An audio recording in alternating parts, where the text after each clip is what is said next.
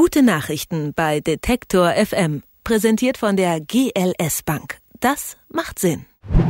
Bei Premium wird seit 2001 Cola und seit 2008 Bier produziert. Das Ziel, das Unternehmen soll fair, sozial, nachhaltig und ökologisch agieren und zeigen, dass Moral und Wirtschaft sich nicht ausschließen müssen. Dazu will Premium alle Beteiligten in eine alternative Wertschöpfungskette einbeziehen. Dabei will das Premium-Kollektiv durchaus nicht alles selbst machen. Kompetenzen, die man nicht selbst hat, holt man sich modular dazu. Abgefüllt wird durch Abfüllbetriebe, transportiert durch Händler und Spediteure. Die Etiketten druckt eine Druckerei. Premium organisiert das Ganze. Und egal ob Spediteur, Verkäufer, Hersteller, Etikettendrucker und auch die Käufer, allen soll zugehört werden. Probleme werden gemeinsam besprochen und analysiert. Wie man darauf reagiert, entscheidet kein Chef allein. Das geht so weit, dass man bei Premium gar nicht unbedingt überall erhältlich sein will. Vielmehr zielt man bewusst auf Läden ab, die eine ähnliche Philosophie verfolgen und spricht diese gezielt an. Ein Unternehmen ohne Chef, Firmensitz und ständigem Wachstum als Ziel, kann das funktionieren? Das fragen wir heute. Und zwar fragen wir das den Mann, dessen Name auf den Premiumflaschen steht, Uwe Lübbermann. Hallo Uwe, grüß dich. Ja, moin. Man hört immer, bei Premium arbeiten alle gemeinsam an Lösungen, aber es gibt nicht mal ein Büro. Äh, wie ist Premium dann organisiert? Wie funktioniert das? Ja, das ist eine gute Frage, die wir bis heute selber nicht so ganz verstanden haben. äh, Premium ist über zwölf Jahre schon alt und ist eigentlich mal um die Idee drumherum gegründet worden, von mir als äh, Keimzelle quasi, dass Menschen grundsätzlich gleichberechtigt sein sollten. Egal, ob sie jetzt äh, Hautfarbe, Geschlecht, Herkunft und so weiter, das ist eh klar. Aber auch äh, großer Kunde, kleiner Kunde, äh, Lieferant, Dienstleister, Endkunde, Großhändler, da sollten irgendwie alle Menschen grundsätzlich gleichberechtigt sein. Und daraus ergibt sich, dass wir nicht jetzt einen Geschäftsführer haben wollen, der die Dinge alleine entscheidet, sondern wir sehen das Ganze als Kollektiv und nennen das auch so, wo jeder Beteiligte, auch jeder Endkunde reingehen kann und wir dann in Konsensdemokratie, also alle müssen einverstanden sein, die Entscheidungen besprechen, die da anstehen und zwar auch wirklich alle. Also was kostet das Produkt, wie sieht das aus, wer darf das wie verkaufen und so weiter. Es gibt auch kein Büro, keinen LKW, keine Ressourcen, sondern es gibt im Prinzip nur die gemeinsame Idee, die wir mittlerweile in 50 Module ausformuliert haben. Das nennt sich bei uns Betriebssystem und legt fest, wie wir miteinander umgehen wollen. Also beispielsweise Gewinne sind rausgestrichen, äh, Werbung ist rausgestrichen, aggressives Verkaufen ist rausgestrichen, solche Sachen. Hm. Und ihr, schreibt ihr euch dann regelmäßig oder äh, telefoniert ihr regelmäßig oder wie muss ich mir das vorstellen? Die Hauptplattform ist ein E-Mail-Verteiler, wo im Moment 110 Leute drin sind. Die Hälfte davon Endkunden, die andere Hälfte gewerbliche Partner. Und insgesamt hat das Projekt eine Reichweite von 1650 gewerblichen Partnern, die alle keine schriftlichen Verträge haben und einigen 10.000 Endkunden, weil wir letztes Jahr eine Million Flaschen bewegt haben. Und äh, die Abläufe sind ganz einfach. Also jede Beteiligte kann in diesem Mailverteiler jedes Thema eingeben jede Person kann zu jedem Thema auch was sagen. Und solange noch ein einziges Veto erhoben wird, gilt der Beschluss als nicht getroffen. Hm. Und das heißt, dass man solche Vorschläge nur durchbekommt, die möglichst ideal die Bedarfe aller Beteiligten berücksichtigen und ausbalancieren und Wirtschaft besser machen, als die normale Wirtschaft das halt tut. Also so ein bisschen bei euch wie bei den UN, bei der UN, ne? naja, also ich hoffe, das kriegen wir besser hin, als die das hinkriegen. ähm, ich wollte gerade fragen, wie löst ihr Probleme oder fällt ihr dann Entscheidungen, wenn wirklich ein einziges Veto schon ausreicht? Das ist ja kompliziert, ne? Das höre ich oft, aber ich glaube, das Gegenteil ist der Fall, weil wenn man es hinbekommt, dass wirklich eine Kultur in diesem ganzen Netzwerk besteht, wo es nicht darum geht, seinen eigenen Bedarf nach vorne zu pushen, sondern gemeinsam zu Lösungen zu kommen, dann stellt sich heraus, dass 99,5 Prozent der Menschen erstmal gut sind und lösen wollen und nur so ein Restprozent, ich nenne es die Restidiotenquote von einem halben Prozent, die will dann mal nicht lösen, aber dafür gibt es dann auch zwei Notausgänge sozusagen. Nämlich? Der eine Notausgang ist, dass ich dann häufig als Moderationsperson hinfahre und in so einem Drei-Schritte-Konzept versuche, doch noch eine Lösung zu finden. Also erster Schritt ist, beide Hände auf den Tisch legen und offen sein für alle möglichen Bedarfe und Wünsche.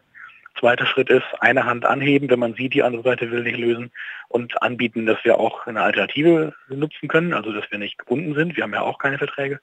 Und die dritte, der dritte Schritt ist dann, äh, dass wir beide Hände heben oder ich beide Hände hebe und sage, wir können mit, nicht mehr miteinander arbeiten. Und äh, das haben wir so ungefähr alle sechs Jahre mal. Also man kommt doch fast immer zu Lösungen. Und der zweite Notausgang, der, der betrifft sozusagen, wenn wir uns im Kollektiv bei produktionsrelevanten Entscheidungen nicht einigen können, sodass wir nicht produzieren können, dass also Leute wirklich da mit ihren Jobs dranhängen und nicht, nicht produziert werden kann, dann gibt es auch den Notausgang, dass ich entscheiden darf. Das klingt jetzt verlockend, dann könnte ich ja jeden Tag den Notstand ausrufen, aber auch das gab es in über zwölf Jahren nur zweimal Und das eine Mal betraf ein Kunstbild auf den Rückseiten der Etiketten und das zweite Mal betraf eine Textzeile auf den Vorderseiten. Das heißt, der Beweis ist, glaube ich, erbracht, dass man so tatsächlich mit sehr vielen widerstreitenden Interessen zu ich glaube, faireren Lösungen kommen kann, als die echte Wirtschaft das macht. Und wenn es um so Sachen geht wie Herstellung, Logistik, Handel und so weiter, äh, warum macht ihr das nicht selbst? Naja, die Frage ist, wer ist denn selbst? Also dieses intern-extern-Denken, das soll ja gerade aufgelöst werden. Und für uns ist jemand, der was produziert und was beiträgt, genauso ein interner, auch wenn er formal jetzt extern ist. Also einfach größer denken in dem Fall. Naja, wir sehen das so, dass jede Person, die von dem Projekt betroffen ist, neudeutsch Stakeholder, die ist dadurch eigentlich schon intern. Ist Premium für euch der Lebensunterhalt? Soll es das überhaupt sein? Auch das ist eine gute Frage. Es ist für einige tausend Leute ein Teil ihres Lebensunterhalts und für einige wenige ein großer Teil des Lebensunterhalts.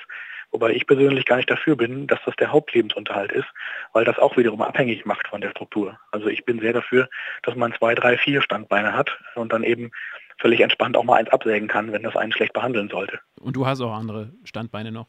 Ich selber habe jetzt nur Premium als Hauptprojekt. Das liegt aber für mich auch sozusagen im Rahmen des Modells, weil es mit 1650 gewerblichen Partnern funktioniert und mittlerweile mehrere Produkte macht. Es gibt die Cola als Ausgangsprodukt, es gibt ein Bier seit 2008, es gibt Kaffees und es gibt die ersten sozusagen Gründungen im Kollektiv, zum Beispiel aus Freiburg die Kollegen von Frohlunder oder aus Dresden die Jungs von Kollemate.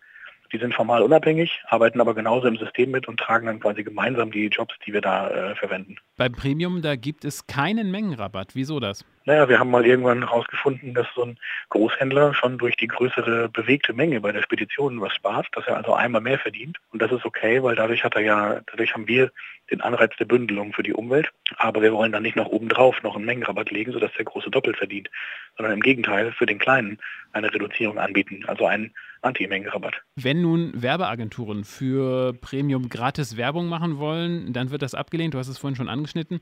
Wenn größere Gastroketten Premium ausschenken, das auch, wird auch abgelehnt.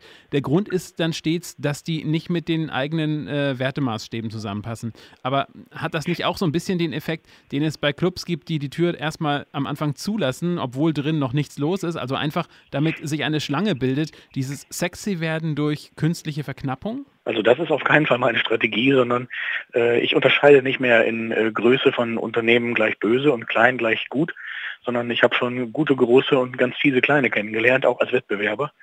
Sondern ich glaube eher, dass ein zu großer Kunde, der jetzt ein Drittel des gesamten Umsatzes bewegt, uns wiederum abhängig macht und eine Ungleichverteilung in, in der Machtstruktur schafft. Das heißt, solche großen Player würden wir ablehnen, aber die wollen ohnehin in der Regel Listungsgebühr, Freiware, Werbekostenzuschuss und sonst was haben. Also da kommen wir ohnehin nicht rein. Stellt sich einfach nur noch eine Frage. Warum das alles? Was wollt ihr eigentlich beweisen?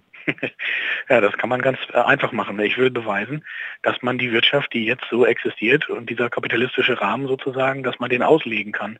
Man muss nicht darin gewinnfixiert arbeiten, man muss auch nicht direktiv mit seinen Leuten umspringen, sondern man kann das im Rahmen des Erlaubten sozusagen sehr, sehr weit in die Gegenrichtung auslegen. Das ganze Projekt klingt mit so Internet-Konsensdemokratie und so weiter doch relativ neumodisch, aber eigentlich steckt dahinter ein urkonservativer Ansatz, wenn man genau hinguckt.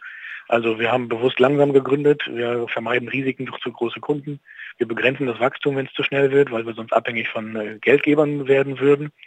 Und das Ganze sozusagen hat auch letztes Jahr eine Steuerprüfung überstanden, die zu Null ausging, also keinerlei Beanstandungen. Und das zeigt für mich, dass man mit einem relativ neumodischen Ansatz und trotzdem einem relativ konservativen Hintergrund, sich um die Leute dahinter zu kümmern, dass man da eben beweist, auch dass das möglich ist.